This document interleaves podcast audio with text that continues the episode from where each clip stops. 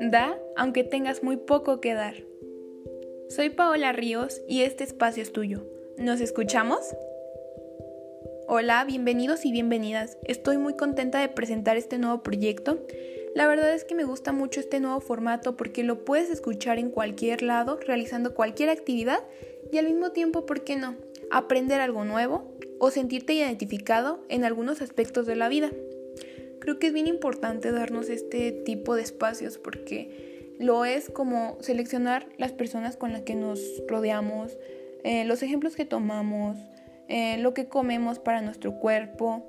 Es importante seleccionar el contenido de lo que escuchamos y vemos, ya que esto nos lleva a implementar muchas cosas positivas para nosotros mismos. Les voy a contar un poco sobre mi historia porque soy muy apasionada sobre estos temas.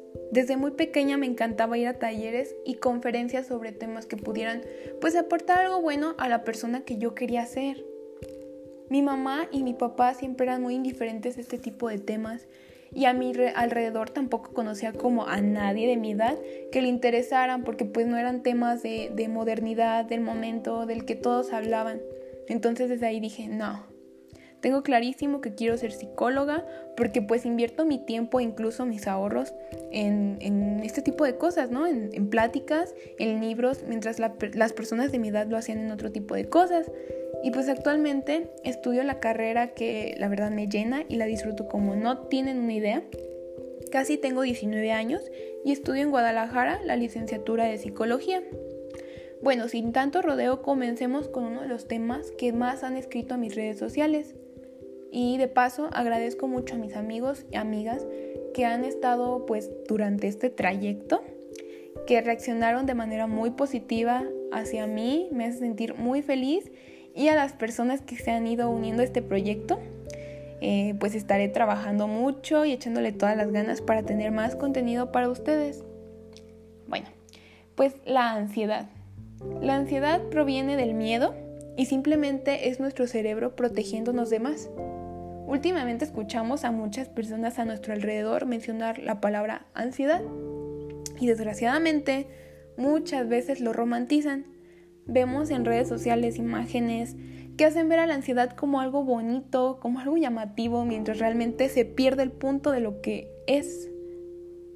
Porque, no sé, creo que es desinformación y sería mejor tener herramientas porque alguien ha tenido, tiene o tendrá, entonces por eso es bueno. Los que hemos llegado a sentir ansiedad, para quienes recurrentemente la tienen, para quienes la tienen todos los días, es bueno escuchar sobre estos temas de una manera correcta o por lo menos no errónea. Primeramente, ¿qué es la ansiedad? Según el DSM, que es el Manual Diagnóstico y Estadístico de los Trastornos Mentales de la Asociación Americana de Psiquiatría, que todos utilizamos en la carrera de psicología o en, psiquiatría, pues nos dice que es una respuesta anticipatoria de un daño o una desgracia futura, acompañada de un sentimiento y pues esta es un, un trastorno de la personalidad y muchas veces viene acompañada de síntomas verdaderamente fisiológicos. Hoy en día vemos a muchas personas que viven con ansiedad por vivir en el futuro. Esto lo vi en una de mis clases de psicobiología porque platicaba una de mis compañeras que teniendo ansiedad diagnosticada, una de las curas que para ella comenzó fue implementar la meditación porque le ayudaba a estar más presente. Y a partir de ahí pues no sé, comencé a relacionar lo que decía nuestra maestra y pues ella nos decía que allá afuera hay muchas personas sufriendo de depresión por estar viviendo en el pasado y también mucha ansiedad por estar viviendo en el futuro. Y de ahí comencé a relacionar las cosas que a mí me generaban ansiedad como con estos futuros imaginarios que solo habitaban en mi cabeza y pues entendí que realmente el poder que tenía mi cabeza era muy grande, que si era capaz de generar esos niveles de ansiedad, pensé que si fuera todo lo contrario y si yo lo usara toda esa energía para darle otro enfoque, para realizar otras cosas, pensar en otras cosas, pues las cosas serían muy diferentes. Entonces todo, todo, todo está aquí en la cabeza. Y bueno, pues yo les quiero contar una experiencia personal sobre mi ansiedad. Desde que estaba muy chiquita, eh, el hecho de que a mí mis papás me dejaran en el carro esperándolos era una tremenda, tremenda cosa muy fea porque era estar llorando, el sentirme de verdad desesperada. Si no estaba mi mamá o mi papá conmigo, el sentirme sola. Pasaron los años, ¿no? Y de repente sentía yo que de la nada se me iba el aire. De repente me daban taquicardias e incluso me llegaron a llevar fuera de donde yo vivo a que me revisaran pues especialistas en cardiología y pues nada, nunca salió nada. Entre fui creciendo, pasó el tiempo y pues ya no sentía nada, de verdad había desaparecido. Y ahora que pues estoy más grande, mmm, noté que estos síntomas comenzaron a aparecer nuevamente cuando me fui a la universidad porque pues estaba sola.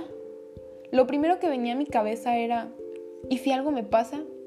Aquí no hay nadie que me conozca. Inmediatamente le llamaba a mis amigos, a mi familia, a mi novio, porque el hecho de escuchar la voz de que alguien estaba ahí que me conocía, sabía lo que me estaba pasando, me hacía sentir seguridad y me tranquilizaba.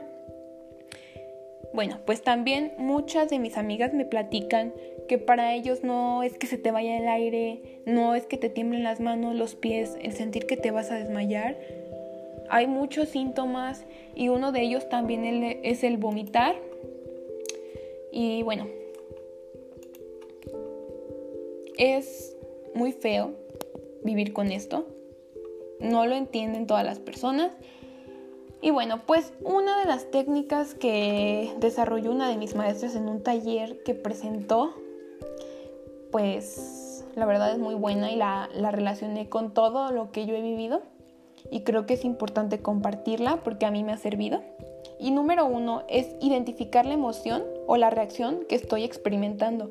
Es decir, en saber si realmente es ansiedad o simplemente de verdad estoy pues con un cansancio mental, estoy solo estresada, no como decir, ah, tengo ansiedad y grabártelo en la mente y decir, pues es que tengo esto, tengo esto. Todo lo que le decimos a nuestra mente de verdad se lo cree, es muy poderosa. Y pues número dos, ubicar si mi reacción emocional está coincidiendo o no con la situación que estoy viviendo.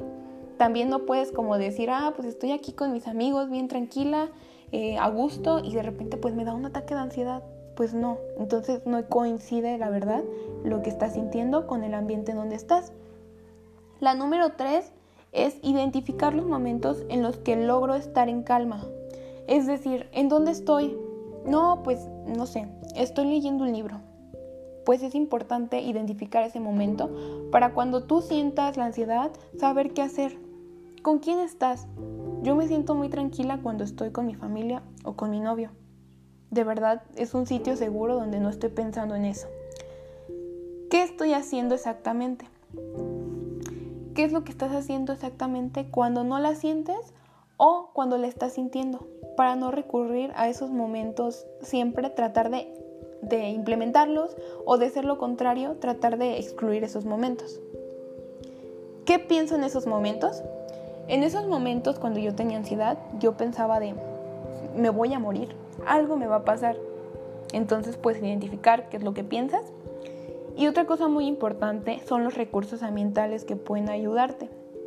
En lo personal, a mí me han ayudado mucho las esencias de aromaterapia que se ponen en un difusor. Eso me hace sentir, la verdad, muy tranquila, me hace sentir tranquila, escuchar música y pues no estoy pensando en este tipo de cosas. Y pues número cuatro es duplicar de manera consciente involuntaria los patrones de comportamiento que he ubicado. Si ya sé que la aromaterapia me sirve, pues bueno, vamos a meterle más tipos de aromas, a conocerlos, a investigar para qué sirven.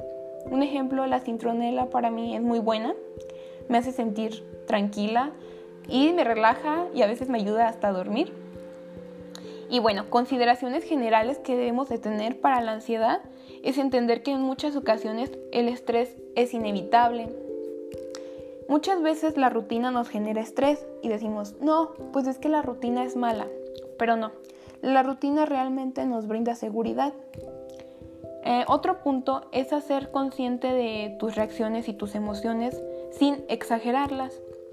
Organizar tus tiempos y espacios, establecer tus prioridades, no andar todo revuelto en todos los sentidos, sino tener un control, un, orden. Otro punto es descansar lo suficiente, comer sanamente y beber agua lo suficientemente, hacer ejercicio o alguna actividad física, actividades mentales que me ayuden a relajarme como lo son la yoga, la meditación, las manualidades, tocar algún instrumento, etc. Establecer tiempos para mí mismo y hacer lo que me gusta. ¿Te conoces realmente? ¿Sabes qué es lo que te gusta? Creo que es muy importante darnos estos espacios para nosotros mismos y callar la luz, la luz este, tan fuerte que está allá afuera y meternos un poquito en nuestra oscuridad y decir, ¿sabes qué? Pues es que hoy me di cuenta que me gusta esto y no lo sabía. Y bueno, otro punto es si veo algunas situaciones que me sobrepasan, buscar ayuda profesional.